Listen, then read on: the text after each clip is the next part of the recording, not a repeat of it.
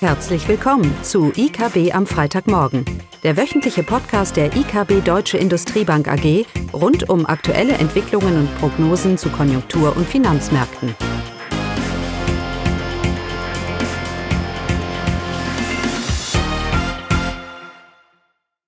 Willkommen zu IKB am Freitagmorgen, heute mit Caroline und mir Eugenie.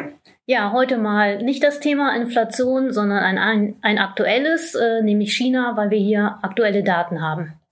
Genau.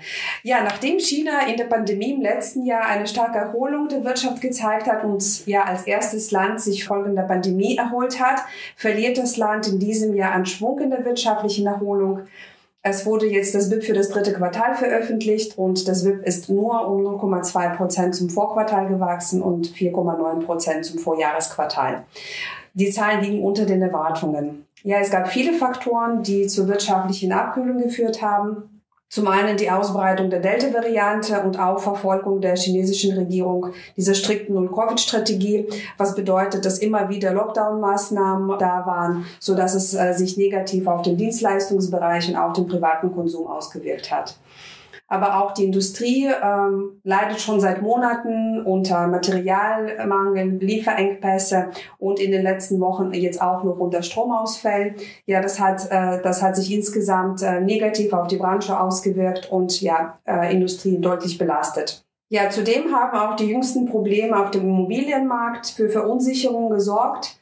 Und auch diese bremsen die wirtschaftliche Dynamik ab. Äh, die Liquiditätskrise des zweitgrößten Immobilienkonzerns Chinas Evergrande, aber auch von den anderen chinesischen Immobilienunternehmen schön die Ängste, dass die Turbulenzen sich jetzt weiter verschärfen können was den Immobilienmarkt belastet. Wohnungsverkäufe zum Beispiel sind jetzt im September um 30 Prozent zum Vorjahr eingebrochen. Äh, Im August lag der Rückgang noch bei 20 Prozent. Auch die Wohnbauinvestitionen äh, werden dadurch beeinträchtigt. Ja, zwar hat die chinesische Bank zugesichert, diese systemischen Risiken zu verhindern, aber es ist trotzdem damit zu rechnen, auch dass die Anlegerstimmung sich verschlechtert und sich negativ auf äh, weiteren Konjunkturverlauf auswirkt. Ja, und somit ergibt sich ähm, jetzt für ähm, als Aussicht äh, für die nächsten Quartal ähm, sind sie jetzt nicht so positiv, denn auch in der Industrie äh, ist nicht mit einer Verbesserung äh, zu rechnen. Die Daten für Industrieproduktion im September zeigen ein Plus von nur 3,1 Prozent zum Vorjahr. Im Vormonat lag der Plus noch bei 5,3 Prozent.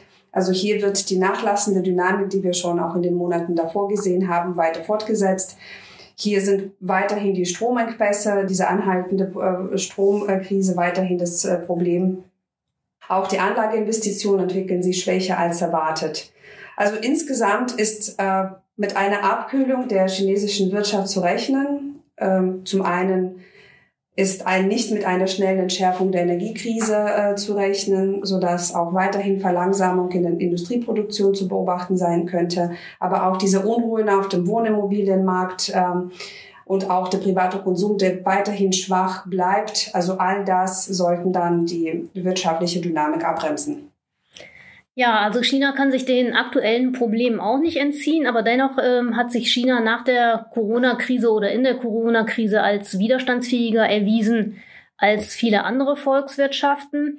Dennoch äh, bereitet China vielfach Sorgen und damit meine ich jetzt nicht die Sorgen, die Eugenia angesprochen hat, Immobilienmarkt äh, und auch die hohe Verschuldung, sondern äh, Sorgen bereitet der Fünfjahresplan, der jetzt im Frühjahr vorgestellt wurde und der verbunden ist mit langfristigen Zielen bis zum Jahr 2035.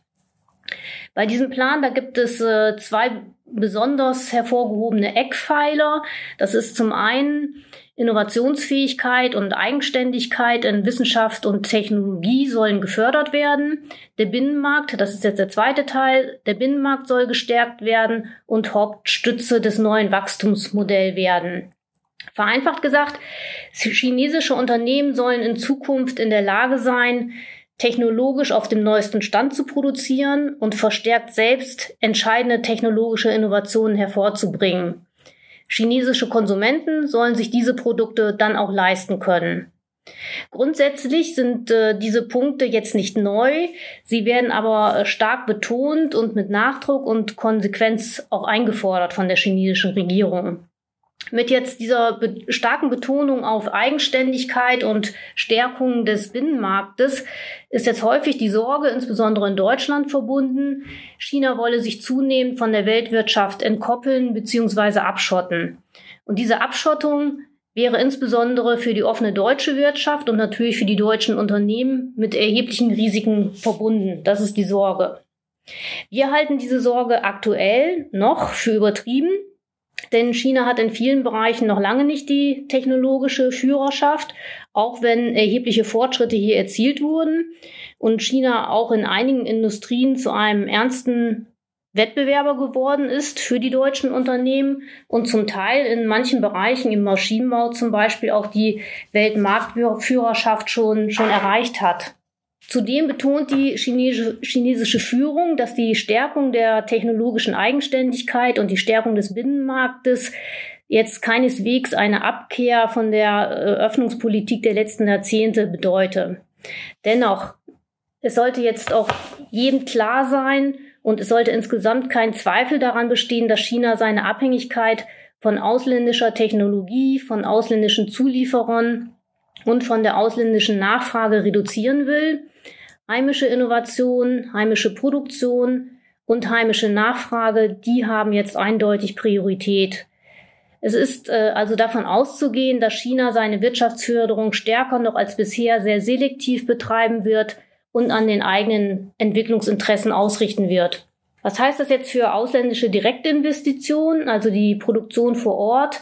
Die wird sicherlich weiterhin gefördert, sofern sie eben die dortige technologische Leistungsfähigkeit stärkt und die Abhängigkeit von ausländischen Zulieferern reduziert.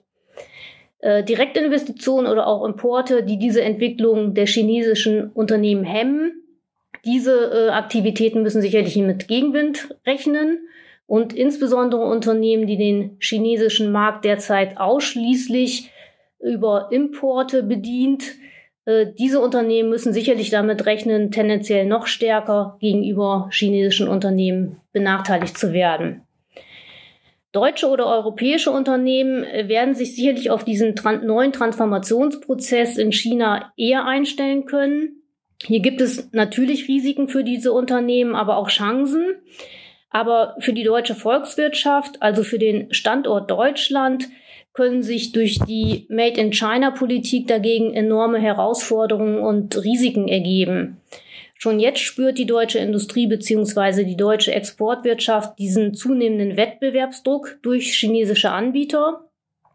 Und zusammengefasst nochmal, Unternehmen werden eher damit klarkommen mit diesem Transformationsprozess als der Standort Deutschland.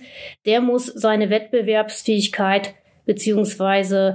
Attraktivität weiter stärken, um in diesem internationalen Wettbewerb bestehen zu können. Ja, das war's dann heute. Das war's dann. Tschüss, schönes Tschüss. Wochenende. Das war das wöchentliche IKB am Freitagmorgen. Sie wollen immer über neue Ausgaben informiert bleiben? Dann direkt den Podcast abonnieren. Oder besuchen Sie uns unter www.ikb-blog.de slash podcast.